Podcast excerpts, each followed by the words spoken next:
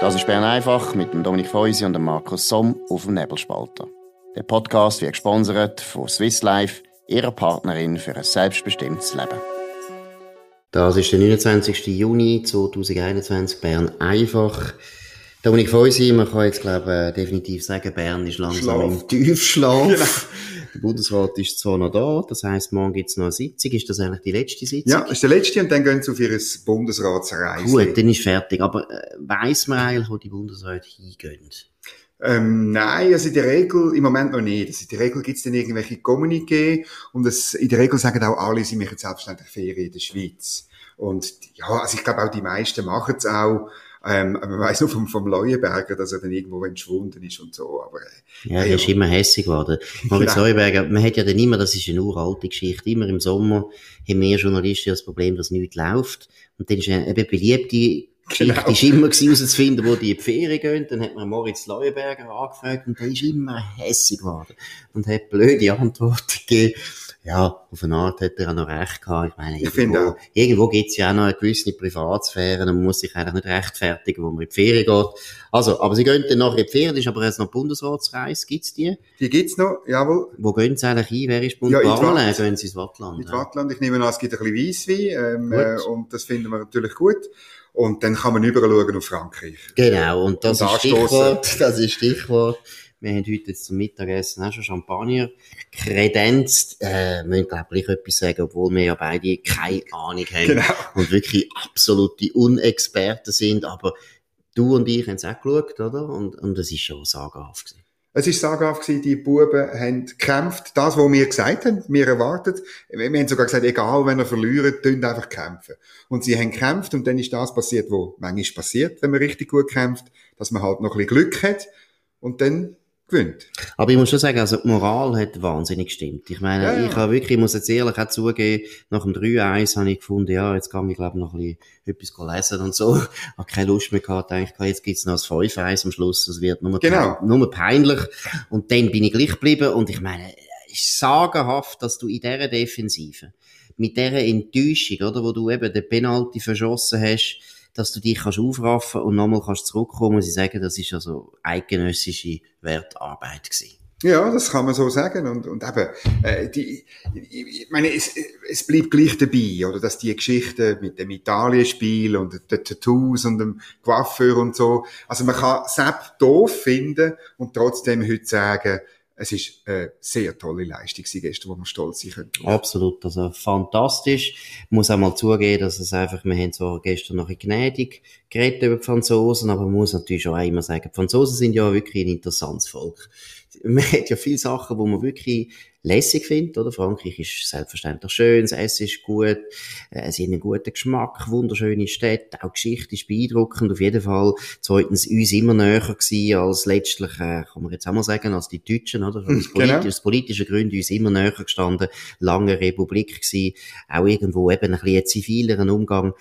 Aber gleichzeitig sind es, glaube ich, schon die arrogantesten, die es überhaupt gibt in, in Europa.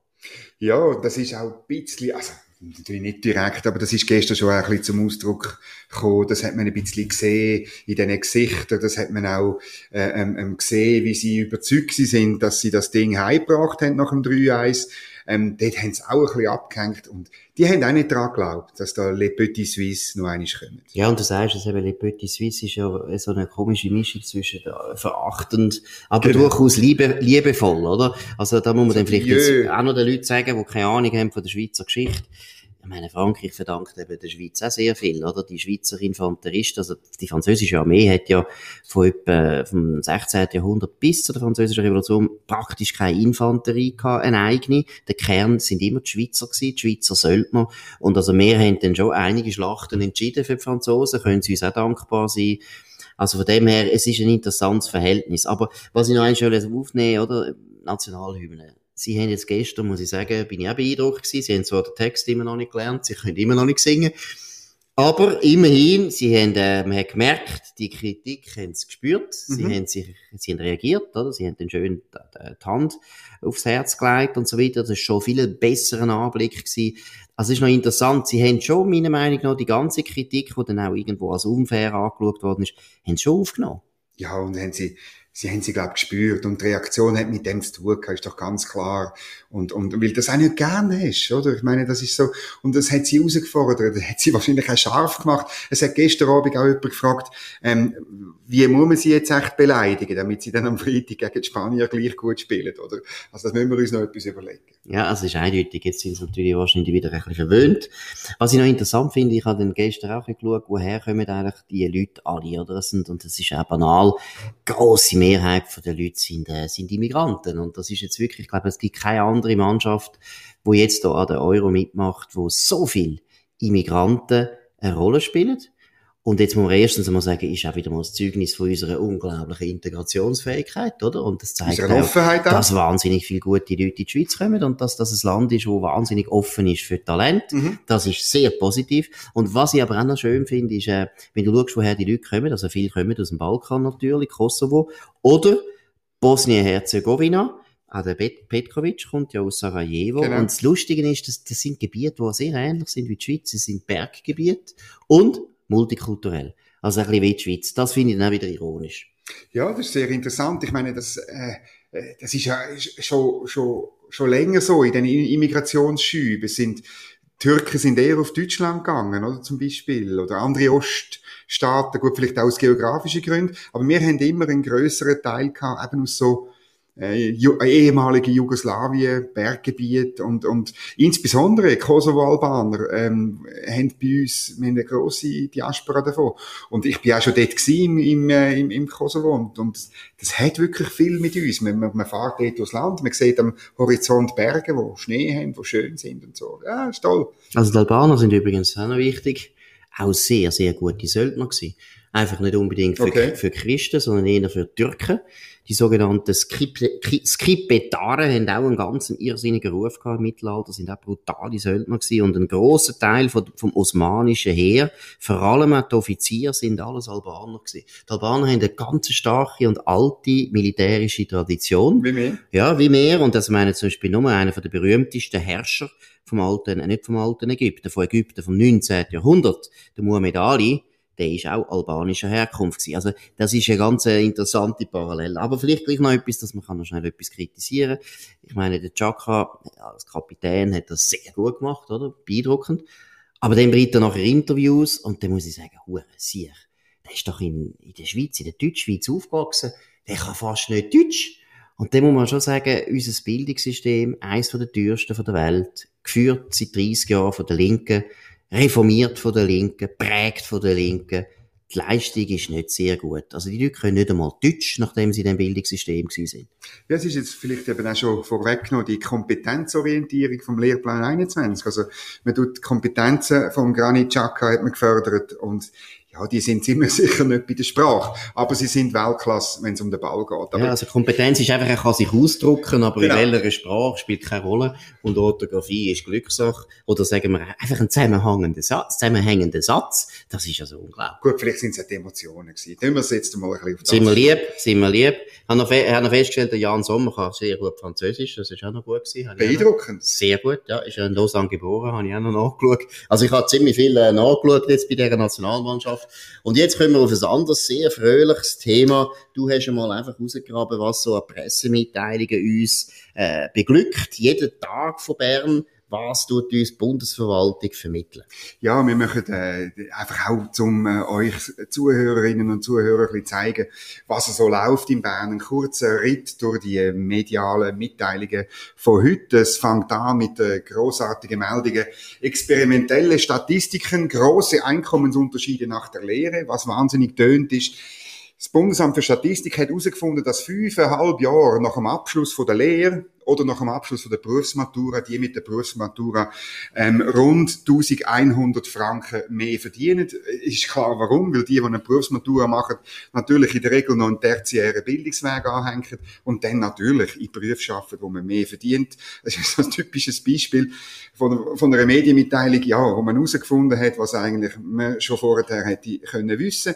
Dann ist es heute Morgen weitergegangen äh, mit einer Wahnsinnsmeldung, nämlich der Gotthard-Basistunnel, der führt zu mehr Bahnreisenden und zu Dynamik im Umfeld von Bahnhöfen. Was heißt das wieder? Bet Bettler, Bettler. nein, in Basel hat es wahrscheinlich Bettler, aber nein, es ist, es ist wirklich, es führt eben, also, dass man mehr einkauft bei Kiosk oder so im Tessin und im Uri, ähm, oder bei Lädeli rund um den Bahnhof. Und du musst dir vorstellen, das ist ein, ein, äh, ein Monitoring, Monitoring Gotthard-Achse, MGA, auch beim Bund hat alles eine Abkürzung. Das Monitoring hat angefangen 2015.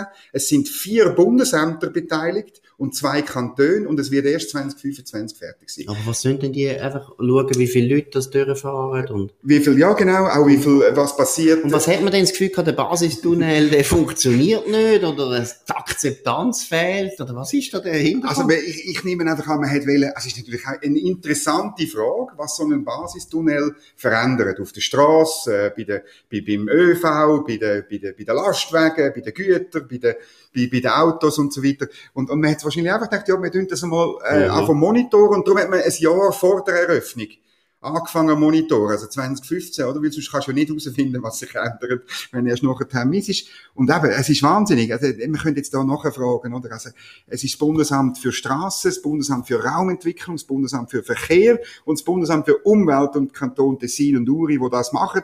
Es gibt ähm, insgesamt drei Phasen, wo das Monitoring gemacht wird und eben bis 2025 ist dann das. Aber da würde ich jetzt noch etwas sagen. Ich glaube, da müssen wir wirklich noch weiter recherchieren vom Nebelspalter. Eben nimmt mich auch Wunder, wie viele Leute jetzt da involviert sind, oder? Da sind jetzt so und so viele Mannstunden, werden da ja, aufgewendet für Erkenntnis von doch einem unglaublich trivialen Wert, oder? Also eben, hätte ich jetzt also auch können sagen, ja, der Basistunnel führt wahrscheinlich dazu, dass es mehr Leute gibt. Positive Auswirkungen. Das ist ja schön, oder? Und dann die Läden, die Läden florieren, ja, hätten wir jetzt wahrscheinlich auch gewusst. Aber das ist ja einfach, das ist, das ist eigentlich da, wo wir einfach wirklich jeden Tag jetzt müssen anschauen müssen die Bundesverwaltung hat ein Eigenleben bekommen, wo einfach die sich selber können beschäftigen und einfach irgendwie, kommt mir wirklich so vor, die können den ganzen Tag im Garten stehen und einfach Löcher rausschaufeln.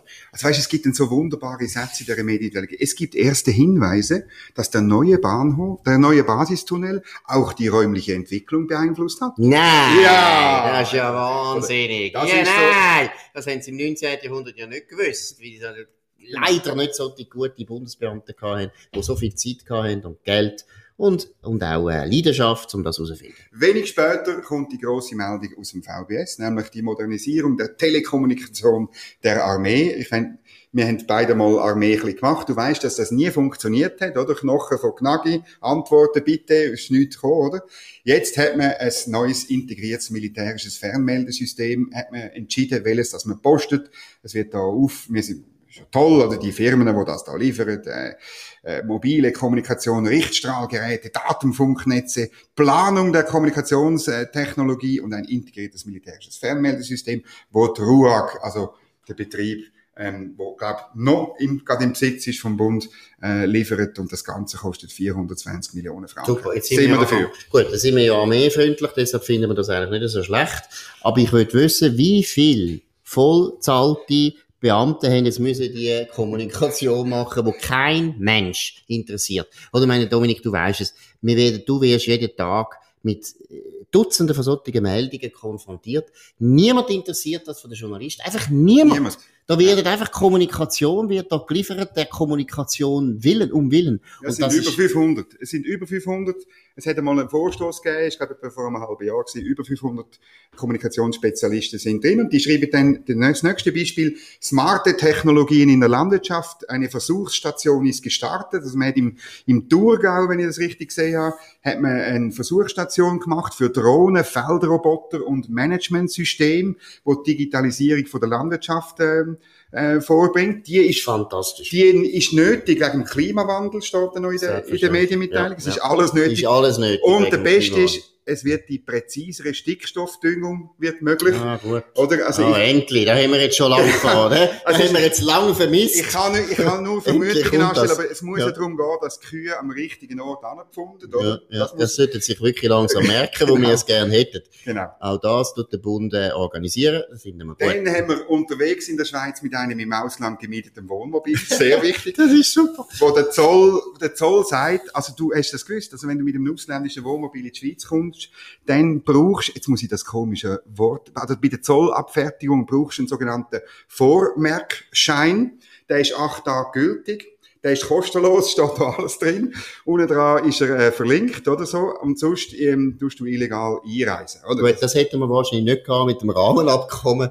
Das ist schon schade, dass das Rahmenabkommen nicht kommt. Das ist sehr schade. Das ist eindeutig. Dann ja. hat äh, der Jahresbericht äh, vom Verantwortlichen für Datenschutz und Öffentlichkeitsprinzip, den mögen wir Journalisten natürlich gut, weil er als beim Öffentlichkeitsprinzip, das brauchen wir. Und er teilt uns mit, also das Berichtsjahr ist prägt von der Covid-19-Pandemie. Nein. Und er hat, er hat dort, das war eine Bewährungsprobe für den Datenschutz und okay. für das Öffentlichkeitsprinzip. Ja, Jawohl. Gut gemacht. Dann ist es langsam noch Nachmittag geworden, wieder etwas Militärisches, nämlich eine neue Offset-Policy, die Stärkung der sicherheitsrelevanten Industrie und das öffentliches Register von der Kompensationsgeschäft, das ist noch interessant, weil ja morgen der F-35 oder sonst ein anderes Kampfflugzeug gekauft wird, wo man so Offset-Geschäft macht. Und das ist ja immer so, die müssen ja dann so Sachen in der Schweiz einkaufen, so Schrübli und Gummi und, und so ein bisschen, also nicht nur so Sachen, hoffentlich auch ein bisschen äh, innovatives Zeug. Wir könnten denen also, äh, so eine Versorgungsstation exportieren für die Stickstoffdüngung. Genau, die Amerikaner ja, brauchen Schweizer, das. Die Schweizer haben ja einen guten Ruf, was Kuh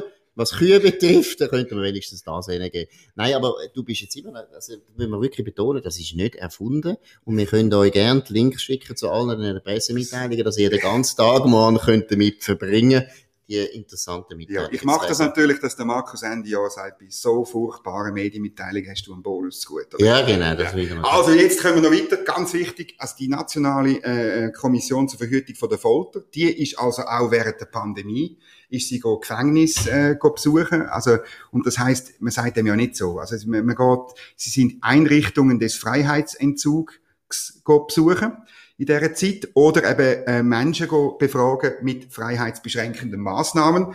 Vermutlich sind das wir alle, also in der, in der Corona-Pandemie ja, haben wir genau. immer alle betroffen gewesen von freiheitsbeschränkenden Maßnahmen. Und die hat auch einen Jahresbericht gemacht. Interessant ist noch, als ich den angeschaut habe. Die Chefin von dieser Kommission ist eine Regula Mater.